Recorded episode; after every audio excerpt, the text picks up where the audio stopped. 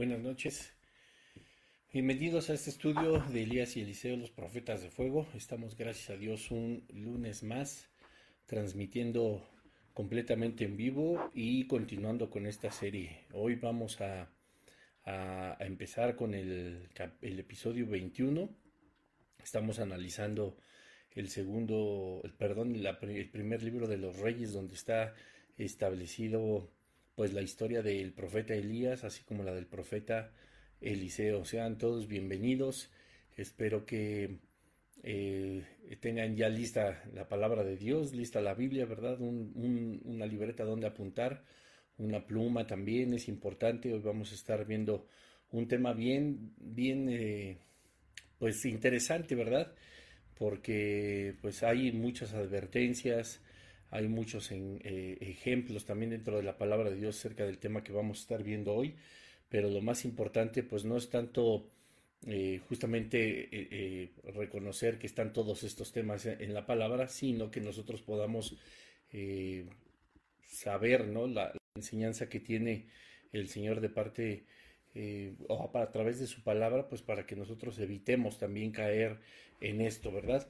Y pues estuvimos viendo en el episodio pasado eh, justamente eh, una parte de la historia de, de, acá. Perdón, déjenme aquí mover un poquito para los que están en Instagram. Creo que ahí está bien, ¿verdad? Ahí pónganme un dedito arriba para ver que todo se escuche bien y se oiga bien también en el Facebook.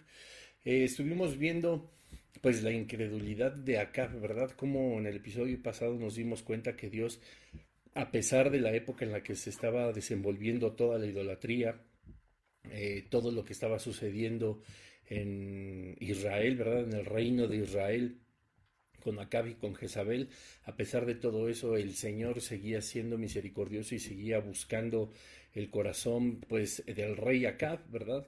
Y pues aún después de todas las eh, evidencias que el mismo Acab le había comentado a su esposa Jezabel, pues seguían eh, siendo incrédulos, seguían sin tener en consideración las órdenes, los mandamientos, la palabra de Dios. Y entonces pues era cada vez mucho más em, evidente que Acab no quería eh, seguir adelante y aun cuando el Señor vuelve a mostrar su poder, le entrega el ejército sirio en sus manos, un año después vuelve a hacer lo mismo, pues Acab decide una vez más desobedecer, tomar su propia opinión como lo que es válido y pues lamentablemente eh, pues pierde una vez más el respaldo de Dios, ¿verdad? Aun cuando el Señor, todo lleno de amor y misericordia, se vuelve a acercar a Acab y le promete que le dará la victoria y, pues Dios lo que promete evidentemente lo cumple, pues aún así el rey de Israel pues no creyó, ¿verdad? Y, y, o creyó como a medias, ¿no? O sea, él, él, no dudaba de que Jehová de los ejércitos era Dios, pero pues toda la idolatría, toda la forma de vivir que tenía a causa también de la religión de Jezabel, con estos rituales y con esta idolatría a Baal y a Sera, pues le seguían entenebreciendo y nublando el entendimiento. Aun cuando reconocía que Jehová de los ejércitos era el Dios verdadero, él no se postraba delante de él, sino seguía pecando en contra del Señor. Y aún, repito, cuando el Señor lleno de amor se acerca una vez más a Acab, pareciera que no, porque nunca habla del amor que le tiene, pero es una evidencia tan clara que, que sabiendo Dios que él era una persona que le desobedecía, le vuelve, se vuelve a acercar a él y le vuelve a decir que crea en él, que confíe en él, que le demostrará que él es Dios, y aun cuando el Señor lo, lo hace y lo realiza, pues acaba una vez más no le importa. Así que, pues bueno, si quieres estudiar un poco más de ese tema, pues ve el episodio 19 de esta serie. Hoy vamos a estar entrando ya en el episodio 20, que es importante que, que analicemos una de las historias que vienen en el capítulo 21. Estamos ya por, por, terminar el primer libro de los reyes. Repito, no lo vimos todo, por supuesto, empezamos en el capítulo 17, puesto que es ahí donde surge, ¿verdad? Elías, el profeta Elías, y posteriormente seguiremos adelante con la carta de la segunda carta, el segundo libro, perdón, de los reyes, donde no solamente estará Elías, sino también Eliseo. Así que, pues bueno, vamos a continuar y habiéndote dado un breve resumen de lo que vimos la semana pasada, pues vamos a leer el capítulo 21 del primer libro de los reyes y dice, pasadas estas cosas, aconteció que Nabot de Jezreel tenía allí una viña junto al palacio de Acab, rey de Samaria. Y Acab habló a Nabot diciendo, dame tu viña para un huerto, un, un huerto de legumbres, porque está cercana a mi casa, y yo te daré por ella otra viña, mejor que esta. O si mejor te pareciere, te pagaré su valor en dinero. Y Nabot respondió a Acab, Guárdame Jehová de que yo te dé a ti la heredad de mis padres. Y vino Acab a su casa triste y enojado por la palabra que Nabot de Jezreel le había respondido, diciendo, No te daré la heredad de mis padres. Y se acostó en su cama y volvió su rostro y no comió. Al final del capítulo pasado, pues estuvimos analizando también esta terrible actitud del rey de Israel, cómo seguía siendo pues a pesar de que ya era grande, que era adulto, que era rey, que tenía años, que tenía este, súbditos y lo que ustedes gusten y manden, seguía siendo un, niño berrinchudo, caprichoso y pues y obviamente inseguro. Se me olvidó poner aquí en, en el estudio, espérenme tantito, es que debo tener a la mano porque quería leerles una versión justo de lo que estamos leyendo, ya la vi, espérenme un segundo. Ya, otra versión de la Biblia otra versión de la Biblia porque me parece que va a ser muy interesante. Entonces, bueno, ya vimos eh, pues el, carácter que tenía Acab, que seguía siendo de un niño berrinchudo, dice el versículo 3, que, perdón, el versículo 4, que se acostó en su cama y volvió su rostro y no comió, o sea, hizo berrinche. Ahora quiero que leamos lo que sigue del primer libro de los reyes en el capítulo 20, a partir del versículo 5, em, porque esto es súper interesante, porque aquí pues vuelve a la escena una vez más su esposa que es Jezabel y tiene unas palabras que decirle al portentoso rey de Israel acá. Y voy a tomarme la libertad de leerlo en la Biblia del lenguaje actual. Siempre les he dicho que, bueno, yo tengo, eh, y todos deberíamos de tener muchas diferentes versiones de, de la Biblia. Versiones se, se refiere en cuanto a la en cuanto al lenguaje, en cuanto a la forma de, expresarse, de traducirlo, ¿verdad? Esta es la, Biblia del lenguaje actual, se llama traducción en el lenguaje actual. Yo le, le, digo la Biblia chale porque está tan claro todo y está tan en un sentido tan, tan sencillo que nada más le falta decir chale, ¿verdad? Como decimos aquí en México. Entonces, no es la Biblia que yo utilizo normalmente para estudiar, pero cuando uno necesita comprender el texto de la versión Reina Valera 1960, es posible llegarse a algunas que otras versiones, pues para poder comprenderlo o por, para tener un poco mayor de claridad. No es, repito, una Biblia que se deba de estudiar así como las demás versiones, sino solamente desde mi punto de vista, y si me lo permiten como sugerencia, son versiones que sirven para apoyarnos en el estudio, pero la que siempre debemos estudiar y de la que siempre debemos de tener eh, contacto es con la Reina Valera 1960. Bueno, eh, vamos a leer otra vez desde el versículo 1 del primer libro de los Reyes en el capítulo 20. Dice, el rey de Siria, perdón, 21, en el capítulo 21, en la ciudad de Jezreel vivía un hombre llamado Nabot. Allí tenía una plantación de uvas al lado del palacio de Ahab, rey de Samaria. El rey le dijo a Nabot, Quiero comprarte tu viñedo como está al lado de mi palacio. Quiero sembrar allí verduras. No te daré un mejor lugar para cosechar uvas. O, si lo prefieres, te pagaré con dinero. Yo te daré, no es que no te daré. Versículo 3, pero Nabot le contestó, ni quiera Dios, no le daré a usted lo que mis padres me dejaron al morir. Entonces Acab se fue a su palacio enojado y triste, Después se acostó en su cama mirando hacia la pared y no quiso comer.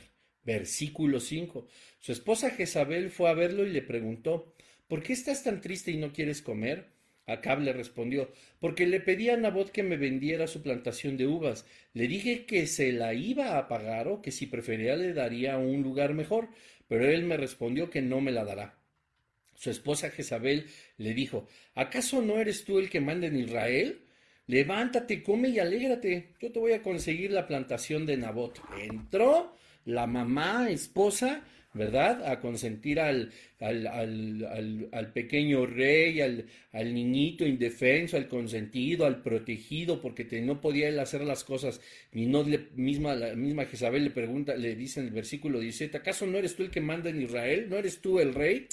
y dijo, bueno, a ver, mi rey, el tontito, el berrinchudo, el inútil, el bueno para nada, el débil, el falta de carácter, yo, tu mamá, te voy a conseguir esa tierra. Ah, no, era su esposa, ¿verdad? Y dice, así que Jezabel escribió cartas de parte de Acab y les puso el sello del rey. Después se las envió a los líderes del pueblo y a los jefes que vivían en la misma ciudad que Nabot. En las cartas les decía, ordénenle al pueblo que se pongan a ayunar, Luego llamen a una reunión y hagan sentar a Nabot delante de todos. También hagan sentar delante de él a dos testigos falsos que mientan diciendo que Nabot maldijo a Dios y al rey. Entonces saquen afuera a Nabot y mátenlo a pedradas. Los líderes y los jefes hicieron lo que Jezabel les dijo. Cuando ya estaban todos reunidos, los dos testigos falsos hablaron en contra de Nabot ante todo el pueblo. Entonces lo sacaron de la ciudad y lo mataron a pedradas. Versículo 14. Luego le mandaron a decir a Jezabel, a Jezabel, Nabot está muerto. Enseguida Jezabel llamó a Acab y le dijo, ay mi niño consentido, ve y toma el viñedo de Nabot al que no te quería vender, porque Nabot ya está muerto.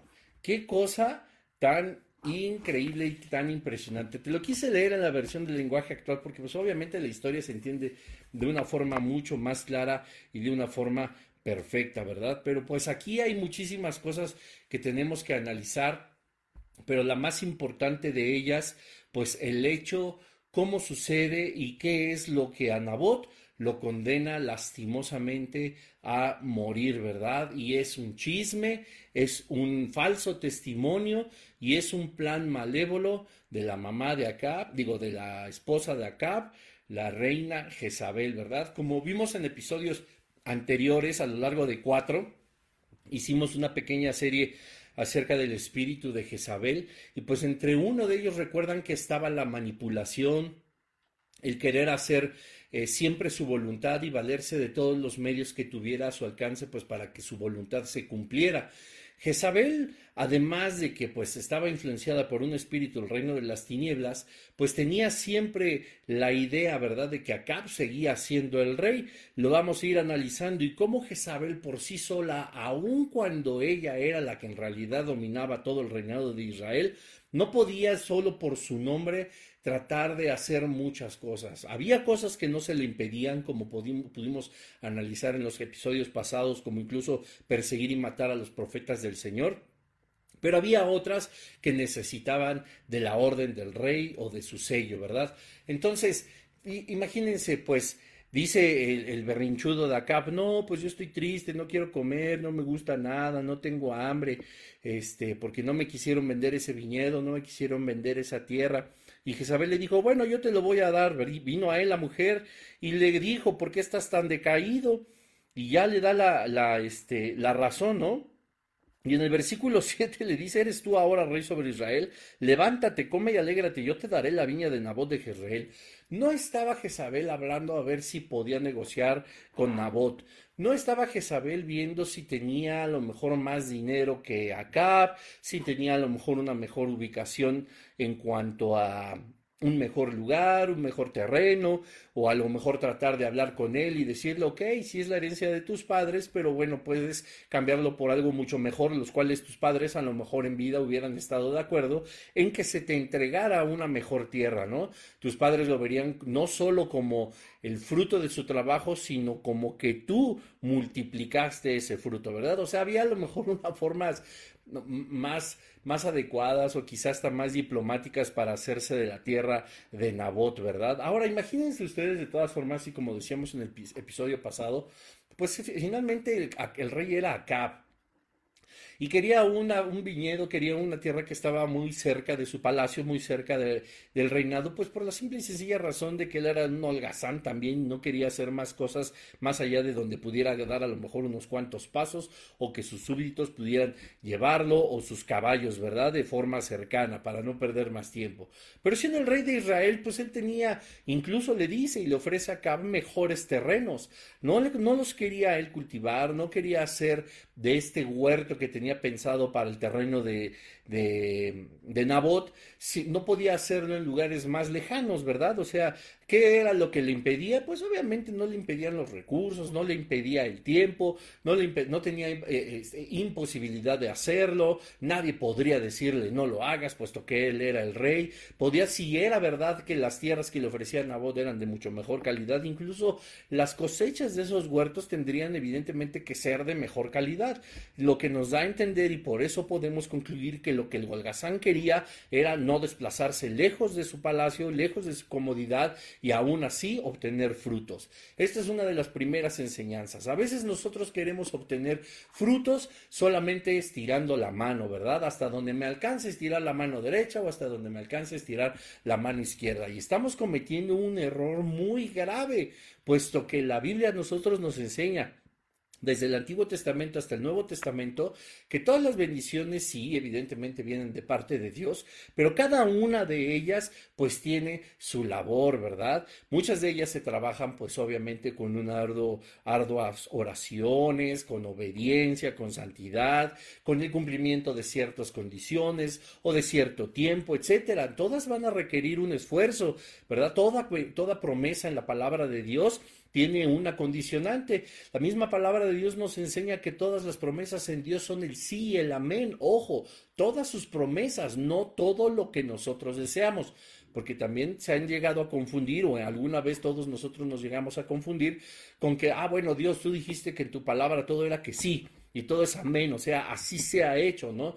Y empezamos a pedir, y como dice Santiago, para gastar en nuestros deleites, y pedimos mal, y pedimos cosas que no nos benefician, que no nos bendicen, sino lo contrario, nos pueden perjudicar. Y la palabra de Dios nos dice que nosotros debemos de, pensar en que Él siempre nos va a decir que sí a sus promesas, así es como nos lo enseña también nuestro Señor Jesucristo, y no a decirnos que sí siempre a nuestros caprichos. No es lo mismo todas nuestras peticiones que sus promesas. Bueno, entonces, aquí esto nos enseña que nosotros debemos pues de, colaborar, ¿verdad? No es que esto sea parte del famoso dicho, ayúdate que Dios, que, no, que, decía Dios, ayúdate que yo te ayudaré. O sea, por favor, eso no es bíblico, no, no lo citen como que dice Dios, no lo citen como que está en la Biblia, porque eso no existe en ningún lado. Pero sí nos enseña el Señor que las bendiciones nosotros tenemos pues que tener un esfuerzo. No podemos nosotros sentarnos a, a que nos caiga el mejor trabajo del mundo, a prosperar económicamente.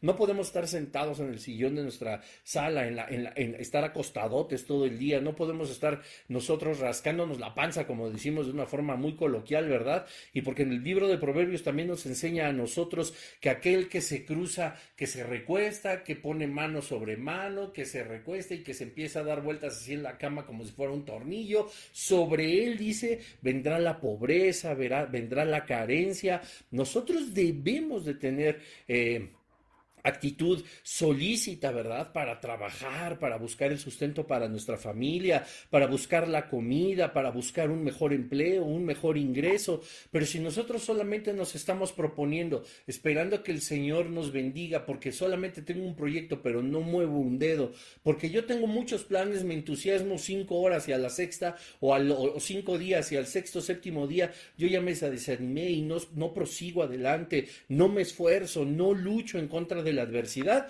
pues entonces nos estamos convirtiendo en alguien como Acab, que pudiera tener grandes cosechas en mejores terrenos de los que él quería, o, eh, eh, mejores terrenos que le estaba ofreciendo a Nabot por el suyo, hubiera podido tener mejores cosechas, pero por la pereza de no ir, no salir, que me queda lejos, es que me queda cansado, es que no tengo tiempo, ay, es que qué flojera, ay, es que tengo frío, es que tengo calor, es que tengo sueño, es que tiene, tenemos millones de pretextos para no salir cuando el Señor nos ha puesto delante de nosotros grandes bendiciones y que tenemos que arrebatar. No es el de yo arrebato, ni esas declaraciones todas heréticas que se han puesto muy de moda y sobre todo en algunos años anteriores, no, sino arrebatar verdaderamente, vencer el, el, mañana lo hago, el, lo dejo después, la procrastinación, ¿verdad? El procrastinar, el dejar todo para que después hasta que todo se nos acumula, todo se nos vuelve una pelota y ya no sabemos por dónde empezar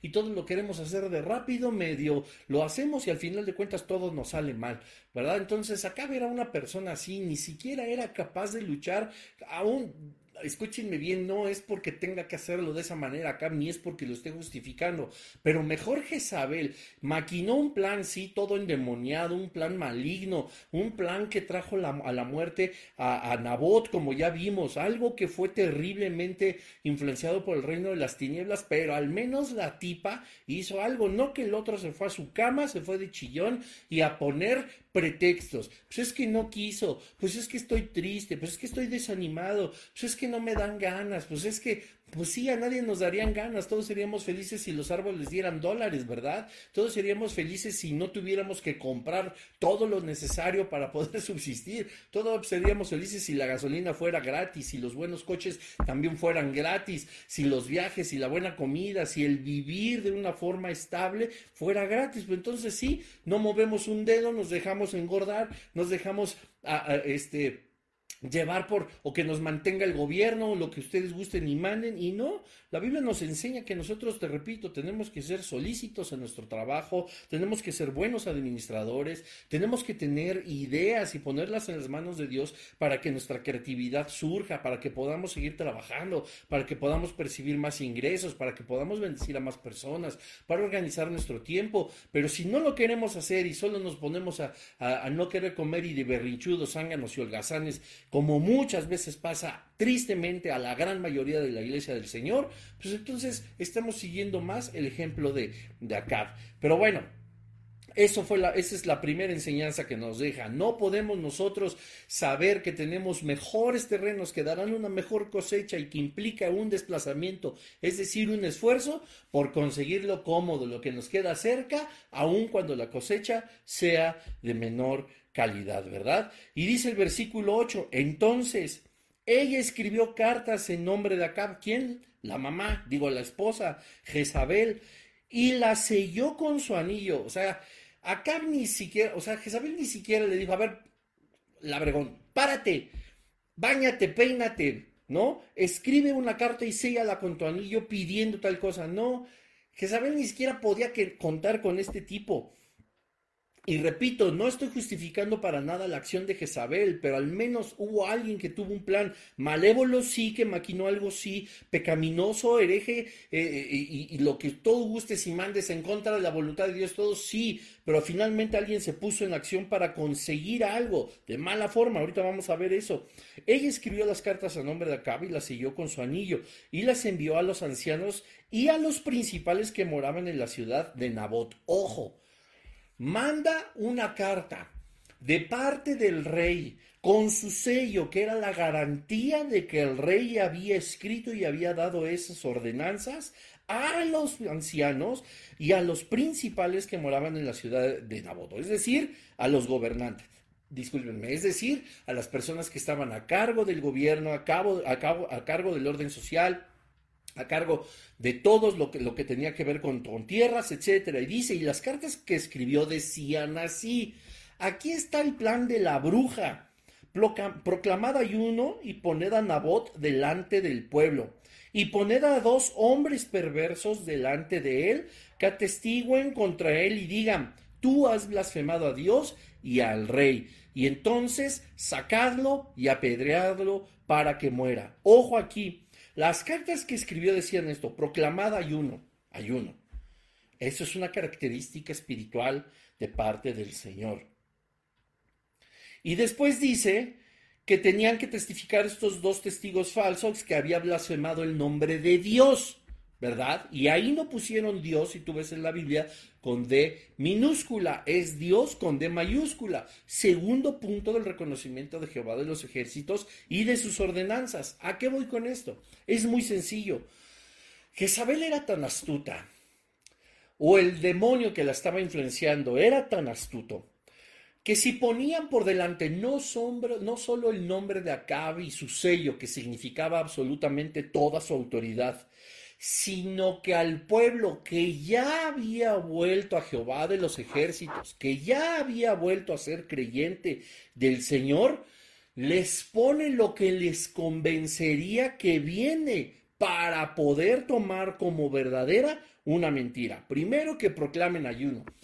Los filisteos, los sirios, los amorreos, los audoseos, toda la gente pecaminosa, todas las culturas, todos los pueblos que estaban en contra de Jehová de los ejércitos en estos tiempos, no practicaban un ayuno como se conoce en el ayuno bíblico, como se conoce a estas ordenanzas que el Señor había aconsejado tomar como práctica para fortalecer una vida espiritual, para lamentarse por alguna pérdida, para encontrar sabiduría como nosotros mismos podemos hacerlo ahora después de Cristo.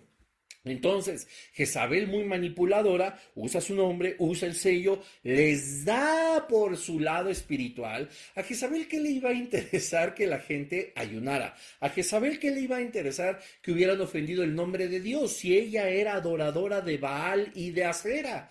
Ella no se sentía ofendida por eso, pero sabía quiénes sí todos los de la tierra de Nabot.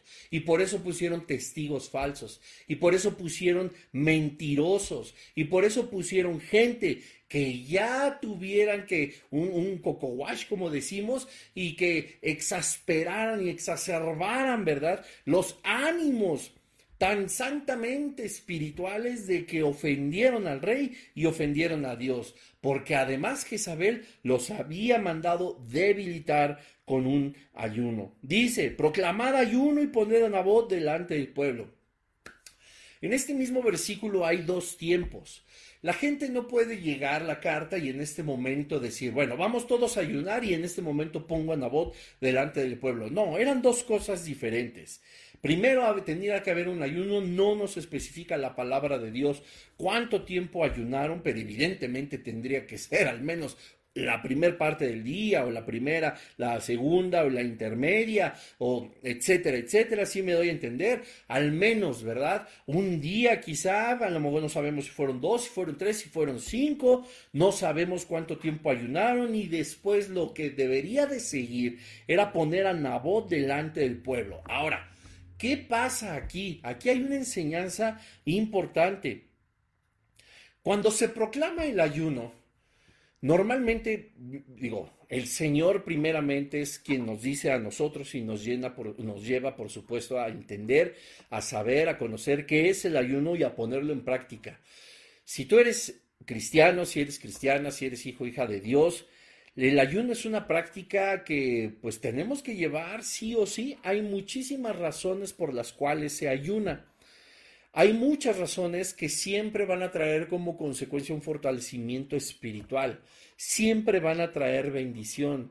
Nunca el ayuno trae una maldición, nunca el ayuno trae eh, eh, eh, un castigo de parte de Dios, pero por supuesto hay estándares pues para hacer un ayuno, ¿verdad? No es nada más de que dejo de comer o no es nada más de que, bueno, pues hoy no me meto al Facebook, no es nada más de que pues me pongo a orar este, 25 eh, horas de, los 20, de las 24 horas del día. No se trata solamente de, hacer un oficio religioso o de hacer una manda o de hacer un sacrificio o de, o de flagelarme o hacer tantas cosas, no. Lo que se muestra evidentemente a lo largo y ancho de la escritura, cuando se ayunaba, pues por supuesto, era un fortalecimiento espiritual, el estar delante de la presencia de nuestro Señor de una forma más plena, de una forma más sólida, eso es algo maravilloso, ¿verdad? Y bueno, no quiero entrar a más detalles con el tema del ayuno porque no es el tema de hoy, pero hay más mensajes acerca del ayuno. Entonces, En la primera parte que nos enseña aquí es cómo los líderes, nuestros pastores, el mismo Señor, por supuesto que pone en nosotros la intención de ayunar para poder fortalecernos espiritualmente, como te acabo de decir, y para poder seguir edificando nuestra vida y bendecir a los demás. Nadie en el pueblo iba a pensar que la orden que no venía de Jezabel, puesto que el pueblo sabía quién era Jezabel y que no creía en Jehová de los ejércitos, lo mismo que el rey de Israel, Acab, le dice a los principales, a los ancianos del pueblo, que ellos sean los que convoquen ayuno. Nada tonta, porque a ellos, ¿qué sucede? Si les hicieron caso. Y poned, dice después en el versículo 10, la instrucción de Jezabel a los ancianos y a los líderes, a los principales, y poned a dos hombres perversos delante de él que atestiguen contra él y digan, tú has blasfemado a Dios y al rey, y entonces sacado y apedrearlo para que muera. Bueno, dice el versículo 11, y los ancianos de la ciudad y los principales que moraban en la ciudad hicieron como Jezabel les mandó conforme lo escrito en las cartas y que ella les había enviado. Ahora, bueno, sigo, versículo 12. Y promulgaron ayuno y pusieron a Nabot delante del pueblo. Ya se cumplió lo que estaban pidiendo, por supuesto, en el versículo 9, ¿verdad? En el versículo este, 12 se cumple lo del versículo 9. Ahora, fíjate cómo es bien importante analizar la situación.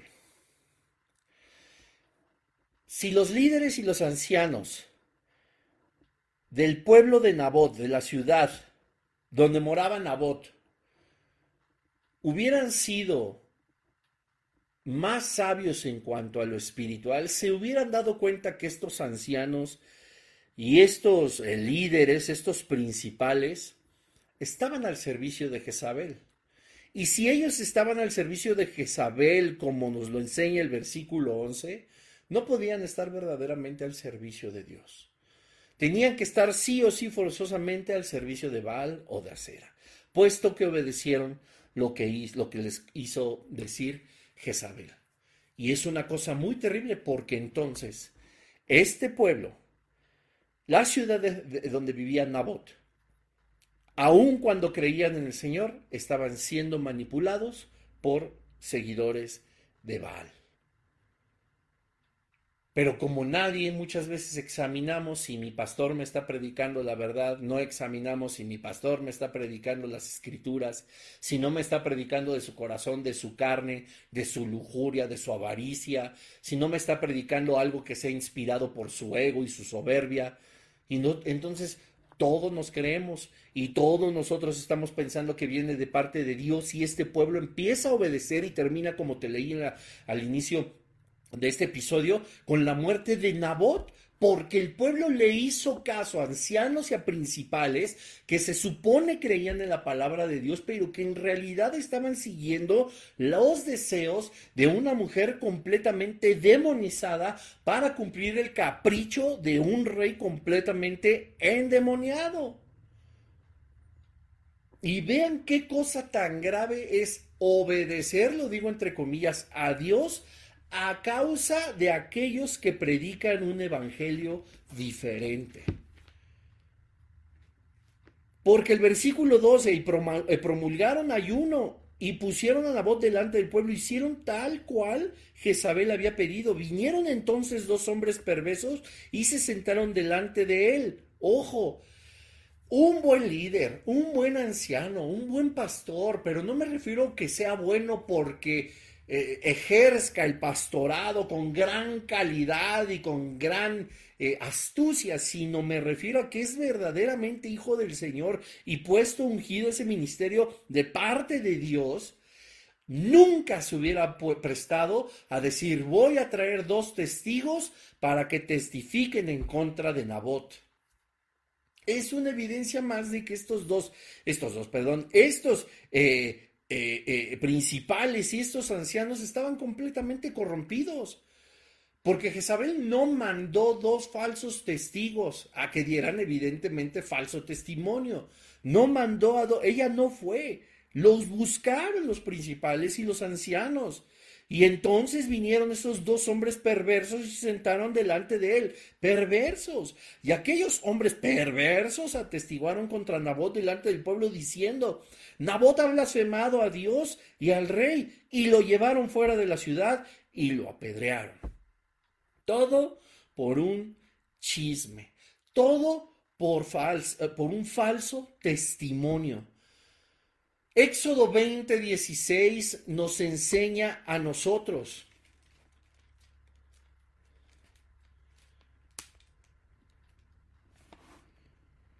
No hablarás contra tu prójimo falso testimonio.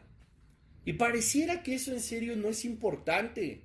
Pareciera que esto, decir una mentira, hablar mal de alguien, correr un chisme, pareciera que no es importante porque pues se ha hecho a lo mejor tan común que decir una mentira que pueda embarrar o salpicar a más personas y no importando las consecuencias, si pierden dinero, trabajo, su estabilidad emocional, matrimonios, familias enteras, si pierden su, su, su, eh, eh, su buen nombre, que es algo que debemos de cuidar porque representamos a Jesús.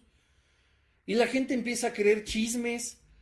O sea, qué triste aquí este tres, cuatro grupos de personas, si lo pudiera poner de esta manera, Acab y Jezabel. Los falsos líderes espirituales, los ancianos, ¿verdad? Y los principales que eran falsos. Los dos testigos que dieron falso testimonio en contra de Nabot. Y en cuarto lugar, y el más terrible, los que se comieron el chisme y gritaron como cuando crucificaron a Jesucristo. Se comieron un chisme completo y entonces como con Cristo, sí, crucifícale, blasfemo, ¿Tú escuchaste? No, pero blasfemo. ¿A ti te consta? No, pero blasfemó el nombre de Dios y el nombre del rey. ¿Y tú lo viste? No, pero a mí me dijeron. Y es que él dijo. ¿Y quién te dijo a ti? Pues el principal y el anciano. Y todo se empieza a volver un verdadero chisme que termina con la muerte de un inocente que lo único que quería era conservar la herencia de sus padres. Nunca nos enseña la escritura que Nabot quería enriquecerse con su, con su eh, huerto, quería enriquecerse con sus tierras, que, que era egoísta y odiaba al, rey de Israel y por eso, por puro rencor, no le quería vender nada. No, el, Nabot da una razón y dice, líbrame el Señor de que yo venda o cambie lo que mis padres me heredaron. Amaba ese lugar porque amaba a sus padres y él estaba consciente del sacrificio que hacían ellos o que hicieron ellos para podérselo dejar. Es válido.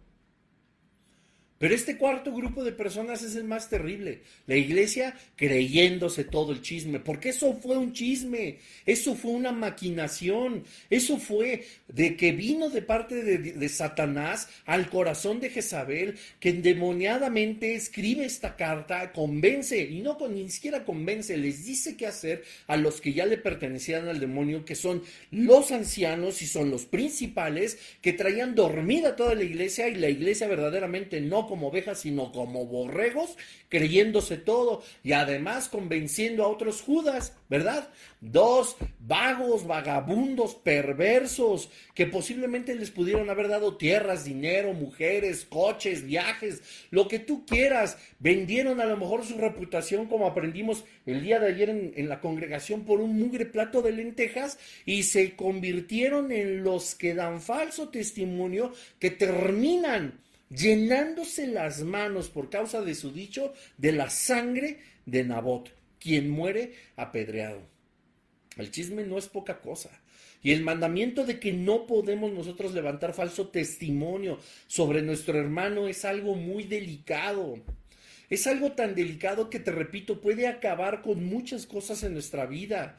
Y lo peor de todo es que el que lo cree sin pruebas, el que lo cree sin estar convencido, sin que haya incluso orado al Señor y que le diga, muéstrame tú, no lo que a lo mejor un papel o la lengua de una persona o, malos entendidos puedan traer como juicio para ciertas personas, muéstramelo tú, Señor. O sea, para muchos somos, para muchas cosas somos así súper espirituales y creemos, creemos en los grandes milagros de Dios, pero no nos atrevemos a creer que incluso en cosas como esta el Señor nos puede decir, no, lo que te están diciendo es mentira, aunque tú lo puedas ver en un papel, hay un error, aunque tú lo puedas escuchar de, de un testimonio, hay un error, el Señor puede hacer cosas sobrenaturales para mostrarnos a nosotros cuáles son la verdad de las cosas. Ni modo que el Señor nos diga, ay, es que eres rebruto, voy a dejar que te engañen y que tú creas el chisme. Y, y qué lástima, porque el Señor busca que nosotros encontremos su rostro, su poder, su autoridad, su sabiduría, su guía, su dirección, su fortaleza, su consejo, y nosotros nada más nos atenemos a lo que la vista y más allá de nuestras narices no podemos ver. Y es lastimoso porque así entre broma y broma se dice, así se hacen los chismes. Ah, pues esos chismes, ese falso testimonio puede acabar con muchas cosas. Que evidentemente también, cuando no es sino un verdadero testimonio, pues las consecuencias tienen que caer, ¿verdad? Pero vean nada más. ¿Qué le costaba a Jezabel dar la orden directa? Mátenlo, mátenlo aquí en mis pies. Si ella perseguía a los profetas de Jehová y los asesinaba. Si ella estaba pidiendo y clamando a Baal y a Sera y a todos los demonios que le, traje, le pusieran enfrente a Elías para poder degollarlo en menos de 24 horas, ¿qué le costaba a Jezabel decir, mátenlo, mátalo aquí en mi presencia? Y entonces ya decirle al zángano de su marido, aquí está ya tu tierra, deja de chillar. No, el corazón es pervertido. El corazón de Jezabel era perverso. Tenía un plan que maquinar, porque Satanás no se iba a conformar solo con asesinar a una persona. Tenía, por supuesto, ya bajo su dominio el corazón de Jezabel. Tenía Satanás que corromper a más personas. Ahí estaban los ancianos, los principales, la confusión de los borregos o las aparentes ovejas o lo que debió haber sido la iglesia y el corazón de dos falsos testigos. A todos ellos se los llevó entre las patas, como decimos acá, el chanclas. Versículo 14. Después enviaron a decir a Jezabel, Nabot ha sido apedreado y ha muerto. Cuando Jezabel oyó que Nabot había sido apedreado y muerto, dijo a Acab, levántate y toma la viña de Nabot de Jezreel, que no te la quiso dar por dinero, porque Nabot no vive, sino que ha muerto. Y oyendo Acab que Nabot era muerto, se levantó para descender a la viña de Nabot de Jezreel para tomar posesión de ella. Vean nada más qué cosa tan terrible. Tuvo que morir una persona como Nabot para que el rey de Israel, Acab, dejara de hacer berrinche. ¿Qué tuvo que suceder? Para que el rey estuviera contento y entonces tomar posesión de la tierra y ponerse a trabajar una viña, lo cual pudo haber hecho sin ningún problema en muchas otras tierras aún mejores. ¿Qué costaba, te repito, que Jezabel sacrificara en ese momento la vida de Nabot sin tener que matar, perdón, sin tener que corromper a más personas? Satanás no va por uno, va por todos los que pueda. Y utilizó el corazón de Jezabel para maquinar todo este plan y seguirla corrompiendo a ella, corromper a los principales y a los ancianos, que no nos especifica cuántos eran, pero está hablando en plural, deben ser muchas personas, a los dos falsos testigos y a todo el pueblo. Crucifícale, crucifícale crucifícale. Jezabel, ¿qué le importaba que hubieran blasfemado el nombre de Dios si ella ni creía verdaderamente en él ni le amaba? O al rey. Con boca ayuno. ¿Qué mareada le puso al pueblo de Israel para que ellos creyeran lo que de los falsos maestros y falsos profetas salía de sus bocas? Y llegan todavía dos vagos a dar un falso testimonio y decir, ello, él, él fue, él también robó, él también mató, él también asesinó, él también dijo, él blasfemó, él... Ah, no, entonces... Y lo mataron. Por puro dicho. Proverbios 16, 28. El hombre perverso levanta contienda y el chismoso aparta a los mejores amigos. El hombre perverso levanta contienda. Estos son los dos perversos que encontraron los ancianos y que encontraron los principales para dar falso testimonio, quebrantando los mandamientos de Dios para hacerse de una triste viña. Proverbios 11:13. El que anda en chismes descubre el secreto, mas el espíritu fiel lo guarda todo. Proverbios 11:9. El hipócrita con la boca daña a su prójimo, mas los justos son librados con la sabiduría. Proverbios 12. Los labios mentirosos son abominación a Jehová. Los, los, los chismes, la mentira, todo eso es abominación para el Señor. No iba a haber forma de que Dios viera con buenos ojos, por supuesto, la muerte de Nabot, porque a causa de todo este chismerío y de este falso testimonio, murió.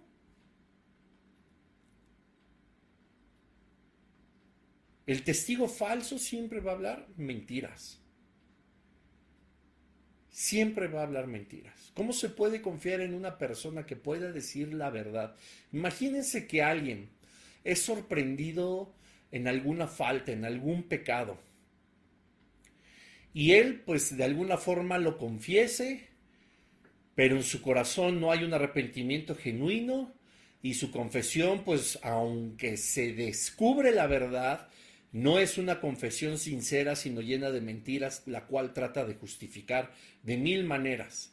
Y que además de eso, sabiendo el Señor que el testigo falso va a decir siempre mentiras, le achaca más problemas a más personas que lo rodean. ¿Cómo podemos nosotros creer en que lo que está diciendo es verdad si de su propia confesión están saliendo puras mentiras? Si de lo que concierne a él mismo está diciendo puras mentiras. Estos dos hombres perversos, los cuales buscaron los ancianos y los principales, eran personas perversas, lo dice dos veces la palabra del Señor. ¿Cómo podríamos creer como iglesia, por favor, en un dos personas perversas que acusaron a Nabot, falsamente dieron un testimonio? Y los borregos, la iglesia, los borregos, el pueblo de Israel, creyendo lo que estaban diciendo dos perversos. Y entonces clamaron, como te decía hace un momento, igual que Jesús. Los fariseos dijeron, él blasfemó y toda la gente, ah, él blasfemó. Él dijo que era Dios y eso es una blasfemia. Ah, así dijo. Y te repito, te consta, lo viste, lo oíste, puro chisme y pum. Todos levantando gritos, todos levantando contiendas y ni siquiera les constó. Y aún cuando les hubiera constado, pues primero hay que investigar. Porque por puro chisme el mismo Pablo, Pablo ¿no? Da, y, no se refiere, bueno, aunque aquí se refiere a las mujeres, esto no es solamente para las mujeres, pero cuando dice que, que, la gente o las mujeres pueden aprender a ser ociosas, andando de casa en casa, igual de ociosas, de chismosas, entremetidas en los asuntos que no les corresponde, dejando de lado su propia vida, no fijándose en lo que están haciendo ellos, pero sí chismorreando en lo que pasa en la vida de los demás y trayendo cada vez más condenación y una falsa eh, eh, eh, humildad y problemas y problemas y problemas.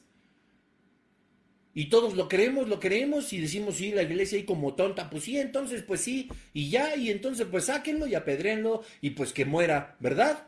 Y nunca el Señor, ¿cómo nos va a demandar tantas cosas a cada uno de nosotros por causa de nuestro falso testimonio, de la mentira, de el correr chismes? Del prestarnos al chismerrío.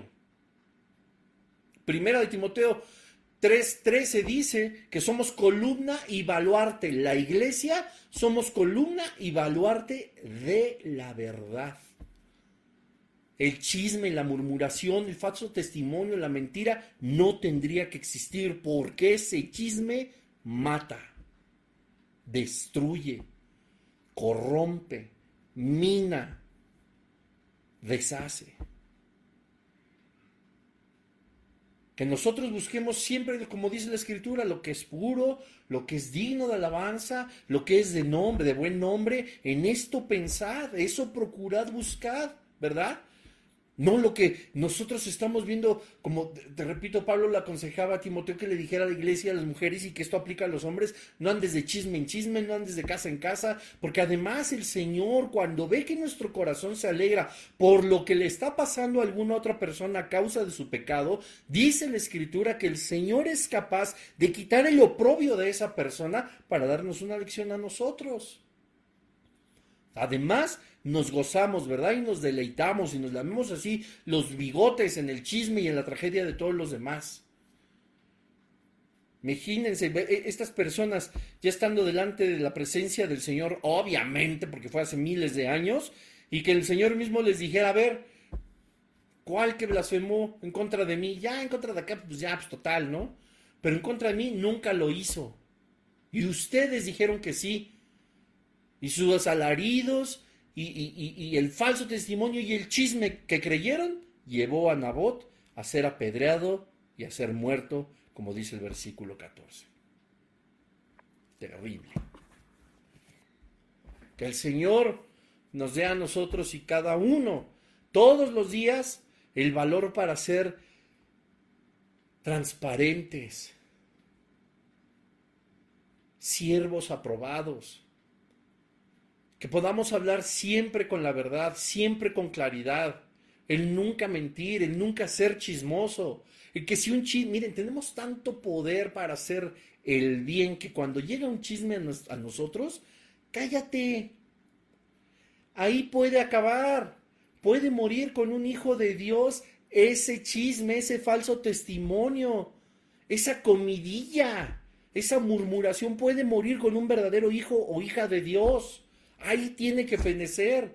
¿Para qué más? ¿Para qué damos eh, alimento a estos apetitos que solamente están buscando el, oprobio, ¿verdad? A ver qué pasó y el chisme y la, y la curiosidad. Hay muchas cosas pues que nos enteramos, que sabemos, pero el Señor si nos está dando a nosotros el entendimiento para saber qué pasan muchas cosas, es mejor para orar y no para estar despepitando todo lo que sucede y también estar creyendo todo lo que nos cuentan, por favor trae destrucción. Que el Señor nos libre y que nos haga hombres y mujeres valientes, que tengan una lengua, eh, eh, una lengua prudente, llena de bendición, llena de alabanza. No de chismes, no de murmuraciones, no de contienda, porque esto es lo que sucede, el chisme mata. Nabot murió por un chisme, por un falso testimonio por razones completamente perversas, que Dios nos libra a nosotros de estar, seguir la paz con todos y la santidad. Dentro de la paz, de la santidad, esa con la que nosotros veremos a Dios, no puede estar inmiscuido el falso testimonio ni el chisme. Con esto termino. Primera de Pedro, 3.10.